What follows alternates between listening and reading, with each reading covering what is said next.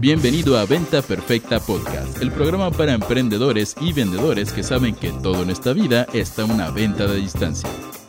Y ahora con ustedes, su anfitrión, coach en ventas, CEO de Mass Academy y el único vendedor que ha sobrevivido una mordida de chango, un picotazo de avestruz y al ataque de una iguana, Chris Ursúa. Señores, bienvenidos a Venta Perfecta Podcast. Soy Chris Ursúa y bienvenidos al episodio número 69 de este maravilloso viaje. Y se van a reír porque para celebrar este número tan icónico que es el 69, el título de este podcast se llama El mundo no por nos regaló el marketing digital de hoy.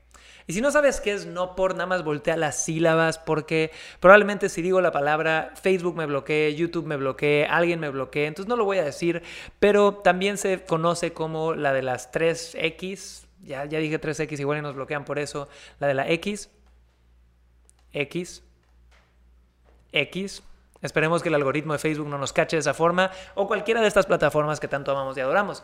Pero, ¿por qué lo vamos a hacer, señores? Porque no voy a opinar, la verdad, sobre si la industria no por es buena o mala, pero quiero darte una lección de historia de Internet que muy poca gente sabe allá afuera. El Internet que conoces hoy por hoy no sería lo mismo si no fuera por la industria no por. No sería. Te voy a decir cuáles son los avances tecnológicos que trajo esa industria a tu vida y hoy por hoy no te imaginas tu vida sin esos avances. Y obviamente, antes quiero explicarte por qué. El Internet fue creado por militares, ¿no? no fue creado por la industria, no por. Fue un invento militar, pero inmediatamente cuando se creó el Internet, ¿qué es lo que pasa? La biología humana entró en acción. Entonces, desde el día uno, donde alguien pudo intercambiar contenido erótico, sea por voz, texto, imágenes y luego videos, la gente lo empezó a buscar. Hoy por hoy la palabra más buscada en Internet es la S, E, X. Y yo, es eso, tan sencillo como eso, ¿no? Es lo más buscado, pero ¿por qué? Porque es parte de la biología humana, no te puedo decir si está bien o mal. Señores, nosotros no estamos diseñados ni para ser felices, estamos diseñados para nacer, crecer, reproducir y morir. Entonces, cuando el ser humano piensa en eso y combinas que ahora hay gratificación instantánea a través de Internet, ¿no? Pues obviamente va a ser una de las cosas más buscadas allá afuera, esté bien o esté mal, eso no, no voy a emitir ningún juicio moral, ¿va? Eh, pero aquí viene otra cosa. Por ahí había una estadística muy interesante que decían que los hombres pensamos en eso siete veces al día. O, no, cada siete segundos era. Entonces, haciendo un poco de research para este episodio, vi que es falso.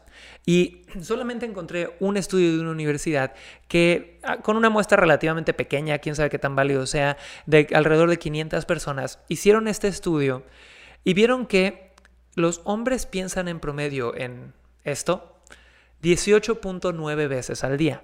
Mucho más que cada 7 segundos. Y, perdón, mucho menos que cada 7 segundos. Y las mujeres piensan 9.9 veces al día en esto. Esto es según Psychology Today, pero ahí mismo dicen que es un estudio con un margen pequeño y que puede variar mucho. Sabemos que eh, esto es algo que cambia dentro de todos nosotros, pero de todas formas, ponte a pensar, 20 veces al día pienso en esto. No hay campaña de branding que nos dé eso. El mejor branding del mundo es la biología. Está cañón.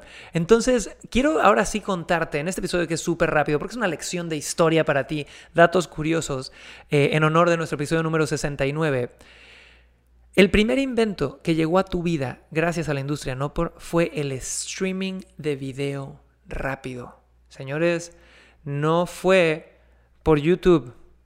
YouTube se apalancó de innovaciones que estudios de Nopor en California, Estados Unidos, empezaron a crear para poder hacer el streaming, es decir, la visualización de videos a través de Internet más ligera, más rápida y más accesible al mundo. Si no lo hubieran hecho ellos, no tendrías YouTube, no habría Vimeo, no habría reproducción de videos rápida, o se hubiera tardado 20 años más en llegar. Así que cada vez que veas YouTube, ya sabes de dónde vino. Segunda cosa, los sistemas de tracking. Si tú eres publicista y has usado el pixel de Facebook o el pixel de Google Analytics, adivina qué industria fueron de los primeros en crear tracking para poder hacerte remarketing y para poder hacerte publicidad y sistemas como los cookies y todo este tipo de cosas. Gracias, industria no por. Gracias a ellos hay marketing digital como lo conocemos, señores. Fueron los inicios de... Obviamente se ha desarrollado, hay muchas tecnologías que hacen lo mismo. No te estoy diciendo que la industria no por creó el pixel de Facebook, ¿no? Facebook lo ha llevado a niveles increíbles, pero el inicio, las grandes ideas empezaron ahí. Aparte de eso, aquí viene otra cosa. Las transacciones de tarjeta de crédito. Señores, los primeros procesadores de pago exitosos empezaron a venir de la industria no por.